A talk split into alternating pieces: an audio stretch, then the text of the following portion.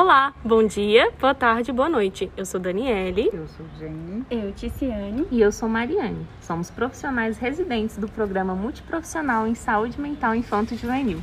E hoje estamos aqui para conversar um pouco sobre atendimento de populações vulneráveis no contexto da atenção primária.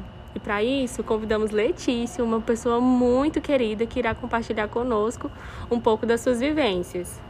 Oi, Letícia. Primeiro, gostaríamos de dizer que estamos muito felizes por você ter topado essa conversa.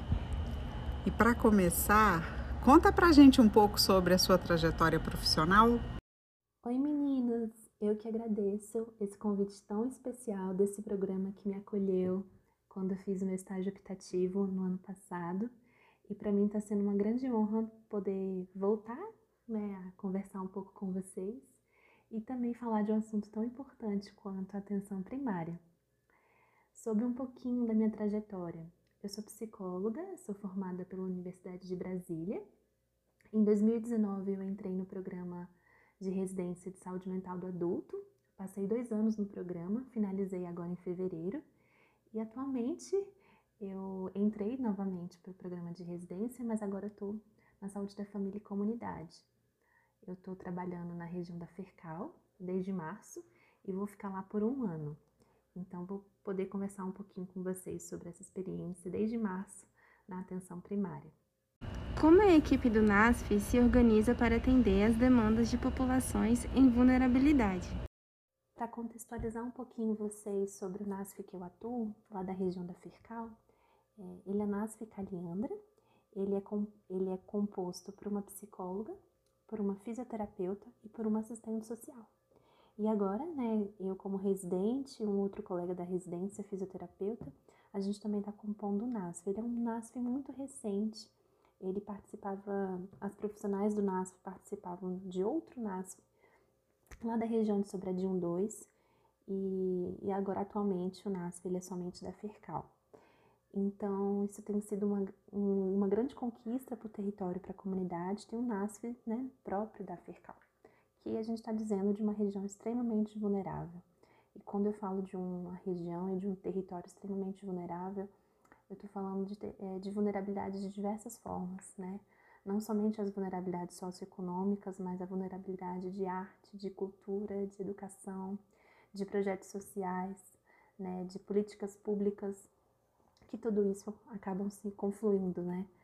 Mas então a nossa região, a região da Fercal, ela é uma região de populações em extrema situação de vulnerabilidade.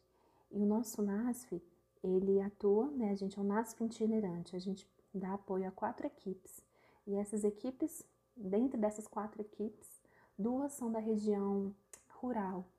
Então, para além da gente atender populações em situação de vulnerabilidade, a gente também atende um outro público, né? Um, que é um outro, uma outra perspectiva de cuidado, uma outra forma de cuidado, uma outra forma de fazer cuidado, que é a população rural.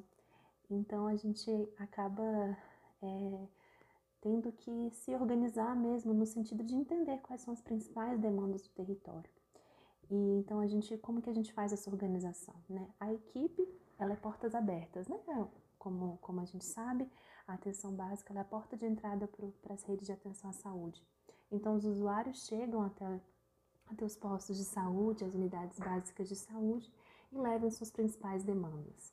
A equipe ela percebe, né, quando ela percebe que tem alguma questão que vai para além do que eles conseguem fazer, do que eles dão conta de fazer, eles nos acionam.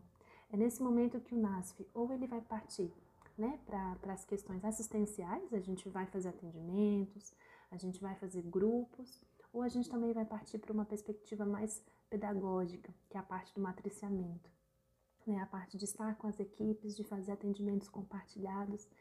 Então a gente está se situando né, nesses dois pilares, tanto da assistência, né, fazendo grupos, a gente está começando a retomar alguns grupos, porque a gente percebe a importância né, das atividades coletivas, e também a gente também tem tentado ao máximo trazer essa perspectiva do matriciamento, que é tão importante para as equipes, porque quando a gente não estiver lá, as equipes elas vão conseguir manejar muito bem, elas conhecem o território, né, elas conhecem a população que ela está atendendo, quando as equipes são matriciadas, a gente vê uma outra forma de cuidado.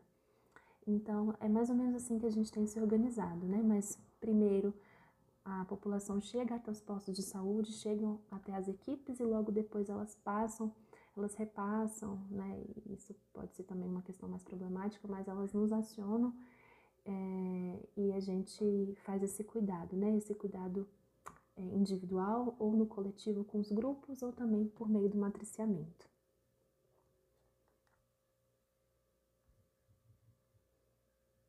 Sabemos que falar sobre vulnerabilidade implica em público e demandas diversas. Atualmente, qual a maior demanda que vocês têm recebido no serviço? Acredito que uma das principais demandas que a gente tem recebido nos serviços nos últimos meses e principalmente nesses meses que eu tenho acompanhado o trabalho do NASF e das equipes é, são as questões relacionadas à vulnerabilidade socioeconômica. As pessoas têm, têm adoecido mais, têm tido mais dificuldade de acesso às políticas sociais, eh, dificuldades financeiras no geral, e as pessoas acabam se submetendo a trabalhos extremamente explorados, extremamente precarizados, e isso tem impacto direto nas condições de saúde, né? Então, é, além disso, né, eu acho que além da questão da vulnerabilidade socioeconômica, eu acho que ela está totalmente associada às demandas de saúde mental. Então, a gente também está recebendo diversos casos de adoecimento, né, desses processos de sofrimento muito intensos relacionados à questão de vulnerabilidade.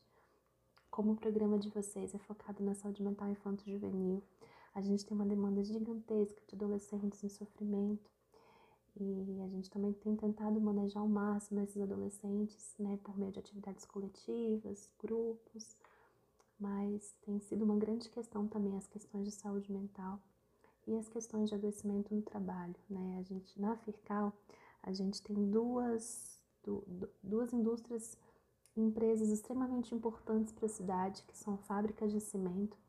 E essas fábricas de cimento têm um, um local muito contraditório, assim, ao mesmo tempo em que ele fornece empregos para os moradores, né, para a própria comunidade, ao mesmo tempo ele adoece os trabalhadores. Então a gente também tem recebido muitos casos de adoecimento no trabalho dores crônicas, né, por conta dessas questões do trabalho.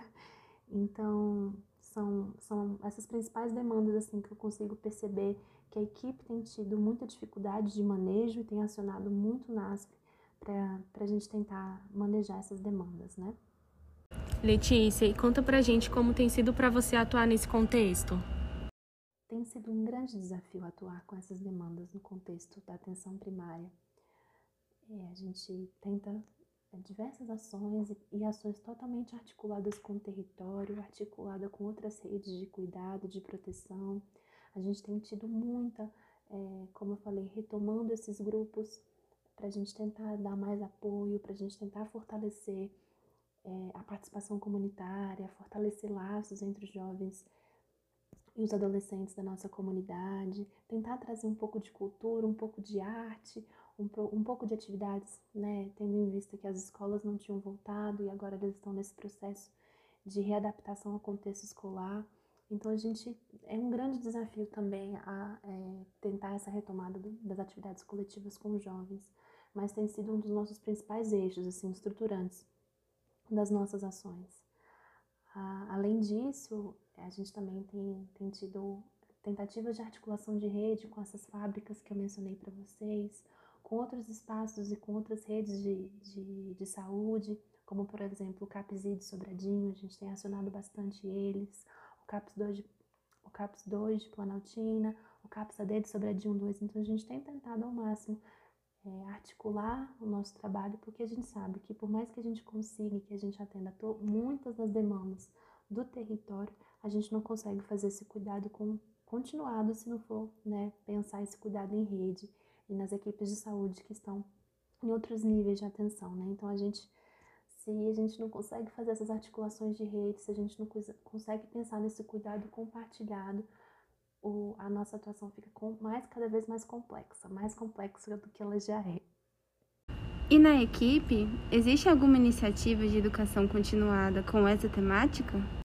A principal iniciativa de educação continuada com essa temática para as equipes tem sido por meio das atividades de matriciamento, dos, dos atendimentos compartilhados. Eu acredito que é nesse momento que a gente tem tido espaço para dialogar sobre os casos, para dialogar sobre as intervenções, para pensar, né, repensar quais são as possíveis condutas, as possíveis intervenções frente aos casos que são apresentados, frente à complexidade dos casos que são apresentados, né? E são nesses momentos também que a gente consegue acionar os nossos grandes parceiros de rede e, e pensar em trazê-los para reunião, para discussão de caso, para construção de PTS. Então, é, são, eu acredito que são nesses momentos que, que de fato a gente está tendo um processo de educação continuada. A gente também estava tendo uma proposta de, de cursos é, em, em, uma das reuniões de equipe, de uma equipe que a gente acompanha, mas infelizmente a gente não conseguiu dar conta de, de, desses cursos, da gente trazer simulações, palestras sobre algum, algumas temáticas que a equipe estava solicitando. A gente não conseguiu dar continuidade porque um dos médicos saiu da equipe, né? Aquela questão de, de remanejamento de equipe. Então a gente não conseguiu colocar em prática essa nossa proposta. Mas como né, existe esse espaço do apoio matricial, a gente tem tentado utilizá-lo muito como uma forma de, de trazer essa temática para os servidores e para as equipes. E finalizamos por aqui o podcast do Ser. Muito obrigada, Letícia, pela sua participação e disponibilidade para essa troca. E nos encontraremos em uma próxima oportunidade.